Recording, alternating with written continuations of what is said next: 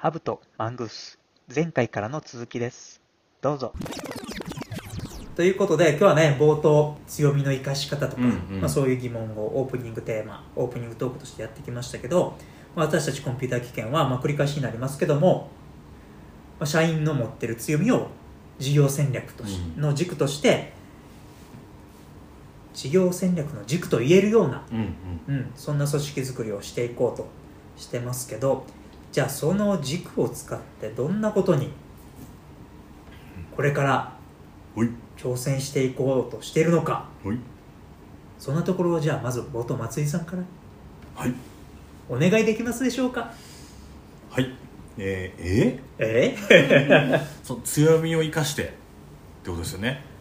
多分あこういうことか。多分大内君的に期待してくれてるのは、はい中小企業への期待みたいなこととかそういうことですね。うですね。おそらく、うん、まあ、うんうんうん。言っちゃうとその先にね僕らはソーシャルビジネスとかね、うんうんうん。社員の強みとかそういうのを軸にしながら挑戦していこうとしてますけども、あのーまあ、個人の強みが問われる時代になってるのと同時に当然会社も組織も、まあ、どういう強みを生かして、えーまあ、社会とか皆さんとかもっとまあ大きい会社やったら世界に、えどういう貢献できるのかってことに向き合わざるを得ない、え時代になってると思ってましてでそうなった時に我々中小企業って考えると中小企業って果たして期待されてるんだろうかっていう疑問があってじゃあ、えー中小企業は、えーどういうもんなんだろうってこう調べたり勉強したら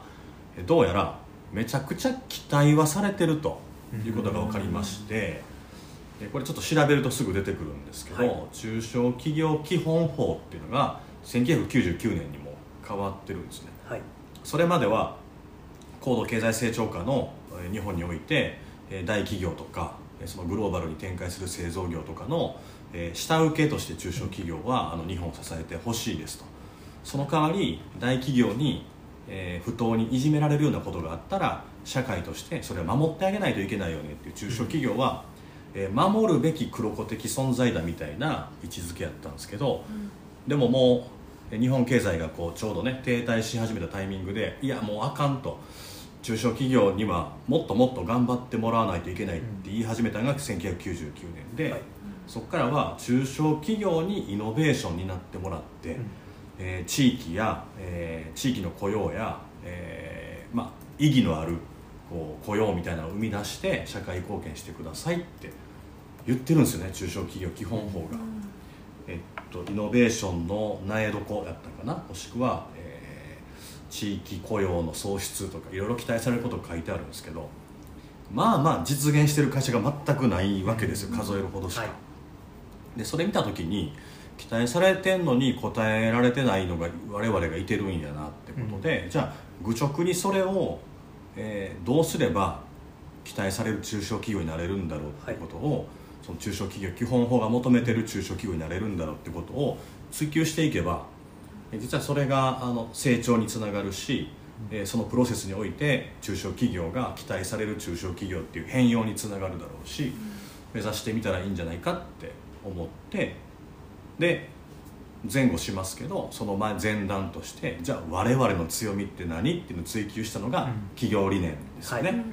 うん、なので改めて歴史40年の歴史を振り返って我々ってどういう強みがあるんだろうってことを掘り起こしたのが、まあ、世界にゼロをオンする会社とか、えーえー強みを生かし合う社会を実現し世界の士気をはい。高める、はい。合ってるかな？合ってます。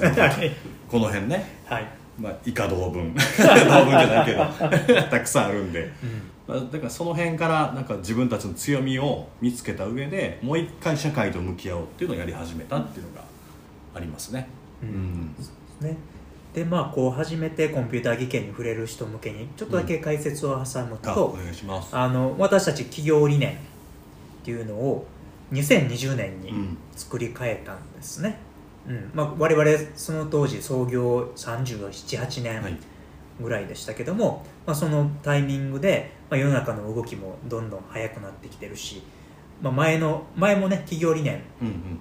のようなものはありましたけど、うん、それじゃちょっと時代に合わなくなってきている、まあ、時代に合わせて変化していく時代に合わせて私たちらしさっていうのを改めて言語化していこうっうんていうことで、まあ、企業理念っていうのを2020年にこう作り変えました。で作り変えるっていうのもこう一般的な会社だとコンサル入れてとか、うんうん、そういうことをしがちなんですけど自分たちだけで、うん、それも社内公募で考えるメンバーを募って、えーその手を挙げてくれたメンバーと一緒に、まあ、私も途中参加で、まあ、入社したタイミングで途中参加してそのメンバーにジョインしましたけど、まあ、そういったメンバーで膝を付け合わせながら、まさにね、うん。自分たちでやったのが良かった本当に、はい、ううん。ですね、うん。まあ、そうやってできたのが先ほど言ったような、世界にゼロをオンする会社というようなスローガンだったり、個性を生かし合う社会を実現し社会の士気を高めるというようなビジョンうん。になってます。まああとは以下同文ですね。あと長いからね。あ そうですね、ううん。んそうですね。まあでもその2つに集約うん。されてますね、結局はね、はい。うんそっかでも社会からく社会や国からの中小企業に対する期待みたいなのが1999年にそうなんですよ。転換点があったんですね。生まれてる？はい。あ生まれてる。2歳あおー。9歳そうなんよね。でもその頃から社会は中小企業への期待値上がってるんですけど、でも中小企業のあの、まあ、パフォーマンスというか業績というか、実績というか結果はずっと変わってないんですよ、うん。へ確かにで大企業はちょっとずつ業績悪くなってます。じゃあってねじゃあ中小企業頑張らなあかんなっていうのはなんかなんでしょうね。ちょっと僕なんかは奮い立つというか、うん。なんかこうやる意義を見出せたというか、うん。うんそんな感じですね、うん。確かにね99年にそういう転換期があったにもかかわらずここまでじゃあ日本どうなってるかっていうとそうね。ね、うん。まだまあ平成真っ只中で失われた、ね10年とかうん。言われてたり、ね。ずっと停滞してますそもんね。ずっと言うてますもんね。う、ん。うん。いつ抜けんねやろねこのこの感覚 それは思うね。ですね。うん。でもそんな時に、まあ、我々としては個性を生かし合うっていうところに活路を見出して、うんそれを軸にじゃあどんなことをやっていくかっていうのを考え出したっていうのが、うん。まあ、この数年そうね。の動きですね、うん、そっかでもちょっとまた話戻りますとその99年あたりに何が時代背景的にはどんなことだったんでしょうね。何あったんでしょうね。まあでもバブル弾けたんでしょうね。そうですね。うん、で業績も良くないから、えっとねこれ今ちょっと見ながら喋ってるんですけど、はい。昔の99年の前の中小企業基本法の政策理念は格差是正なんですよね。う、ん。で新しい中小企業基本法は多様で活力ある中小企業の育成支援。うん。結果として格差の存在は認めるって書いてあるんですよ、ううん。ん、なんかもう頑張って突き抜ける会社出てきてほしかったんでしょうね。うん。うん。まあまあそんなこと書いてて、まあ、生産性の向上取引条件の向上っていうのがそのまあ昔やったんですけど、はい。新しいのは経営革新と創業作る業ですね、うん創業の促進。で経済的社会的環境の変化への適応そして円滑化みたいなことを書いてるんですよね、うん、だからなんかもうバブル弾けて、えーたくさんある中小企業がどうなっていくべきなんだろうってことを考えた時にやっぱり大手企業はグローバル環境で、まあ、苦戦してるから、はい。そこにおんぶに抱っこだったら全員がねあの共倒れになっちゃうから、中小企業は中小企業で頑張りなさいよってことを言いたかったんでしょうけど、でも難しかったんでしょうね。うん。1999年にそんなことが歌われていたのが初めて知りました、そうでしょう、はい。僕もこれびっくりして、うん。うん、やってるやつ少ないしなって市場競争の、まあ、苗床っていうまあまあはい。生えてくる環境ですね、でイノベーションの担い手魅力ある就業機会の担い手、ん。地域経済社会発展の担い手、うん。え？どれもできてへんやんっていうふうに思うじゃないですか。ううん。ん。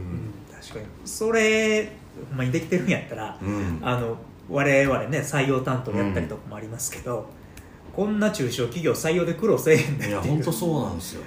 ううん。んね、大手志向みたいなのがうん。それがうまく回ってたら起こってないはずですよね、うん。いや本当に、じゃあこの99年からの20年間中小企業は何してたんやっていうねそうなんですよ。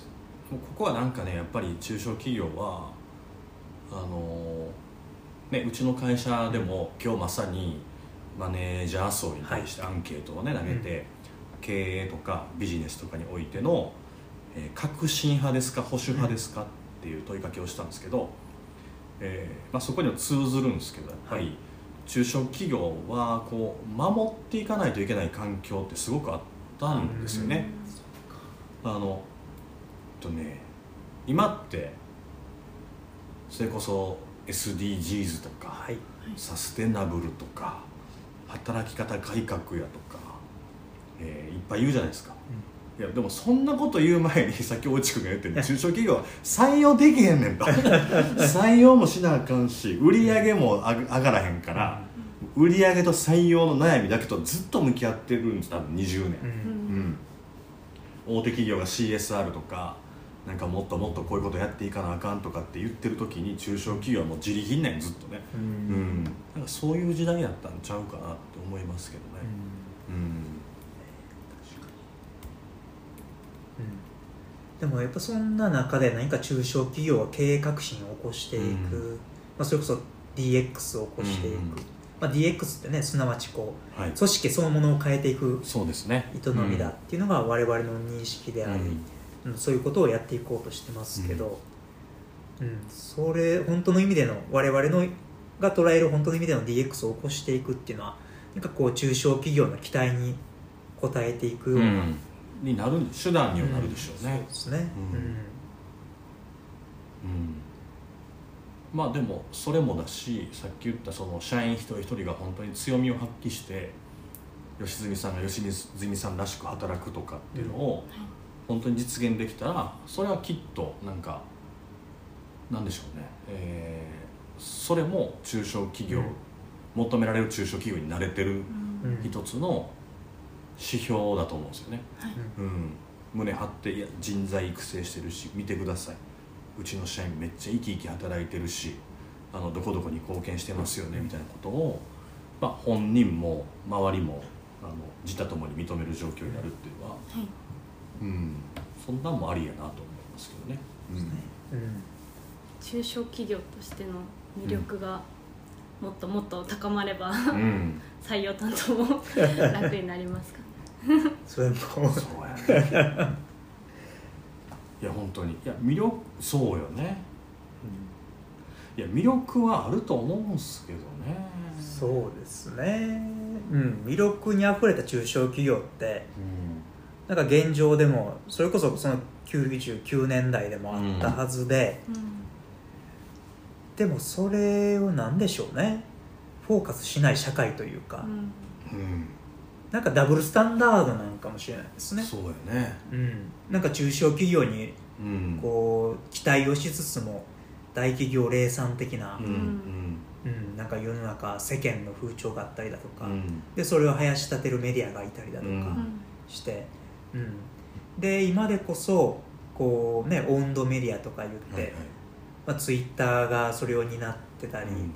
こうフェイスブックだとかいろんな SNS がその個人の主張とか、うん。一会社の主張を発信できるようにしてくれてうん。それによってなんかその大企業零散みたいなところがだんだん和らいできた、うん。なんか中小企業の存在意義が昔より際立ってきたっていうのが今なのかもしれないですね。うんうん。うん、で我々もねその我々がやっていること我々の存在意義っていうのをこう磨いていくためにも発信していくためにもこういったポッドキャストやってますけど、うん。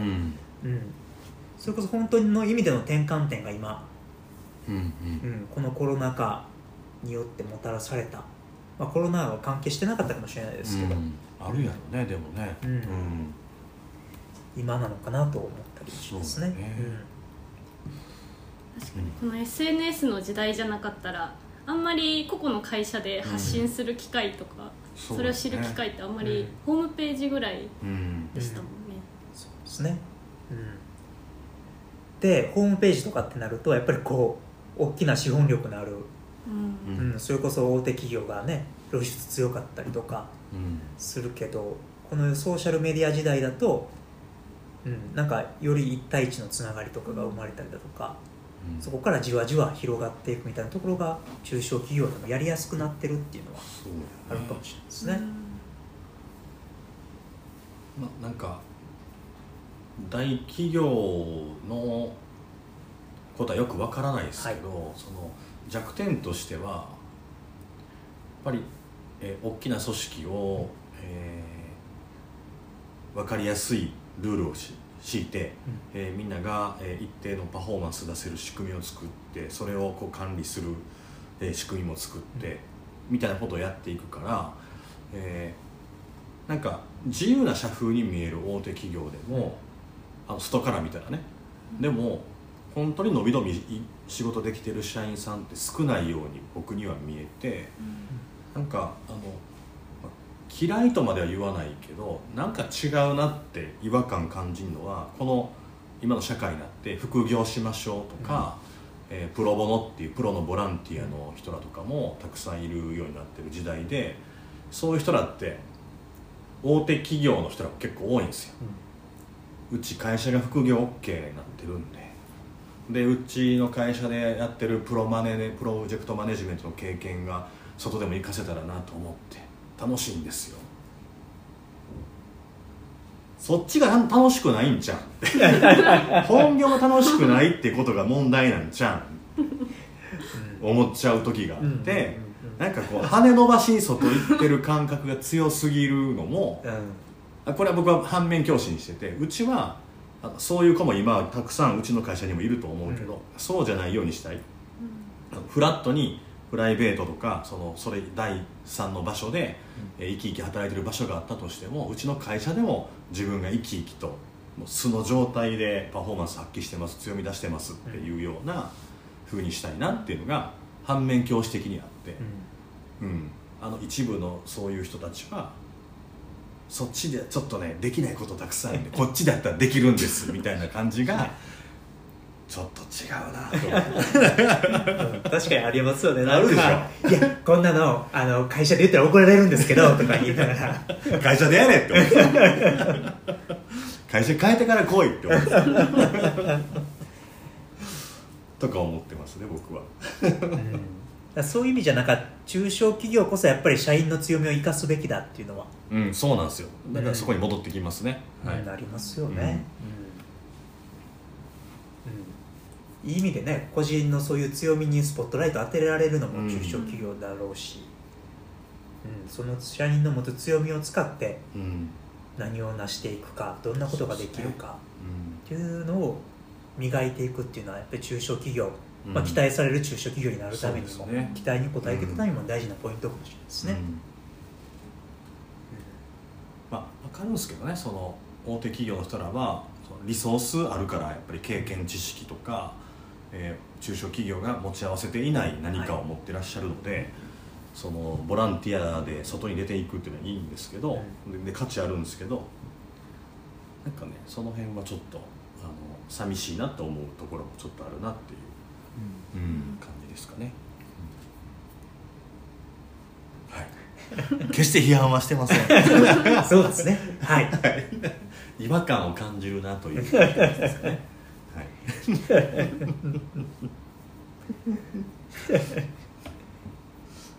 はい。はい。でもなんかいい話にはなった気はしますね。うんはい。だからこそ強みを生かさないとなということですね。はい。ですね。まあ、コンピューター技研としてはやっぱり強みを生かしている会社うんのトップランナーにうん。なっていきたいですよね。なりたいですね。うんまあ、とはいえね、あの冒頭もありましたけど、いきなり強み生かせるかっていうと、うんそうでもないので、まあ、下積みというか、そうですね。うん、もがき苦しむ期間も一定あるでしょうし、うん。うんその期間が後々意味を帯びてくるので、うんうん。ぜひねそういう経験も若者諸君にはそうですね。うん、大切にしてほしいですよね、本当に。ハブとマングース楽しい話はまだまだ続きます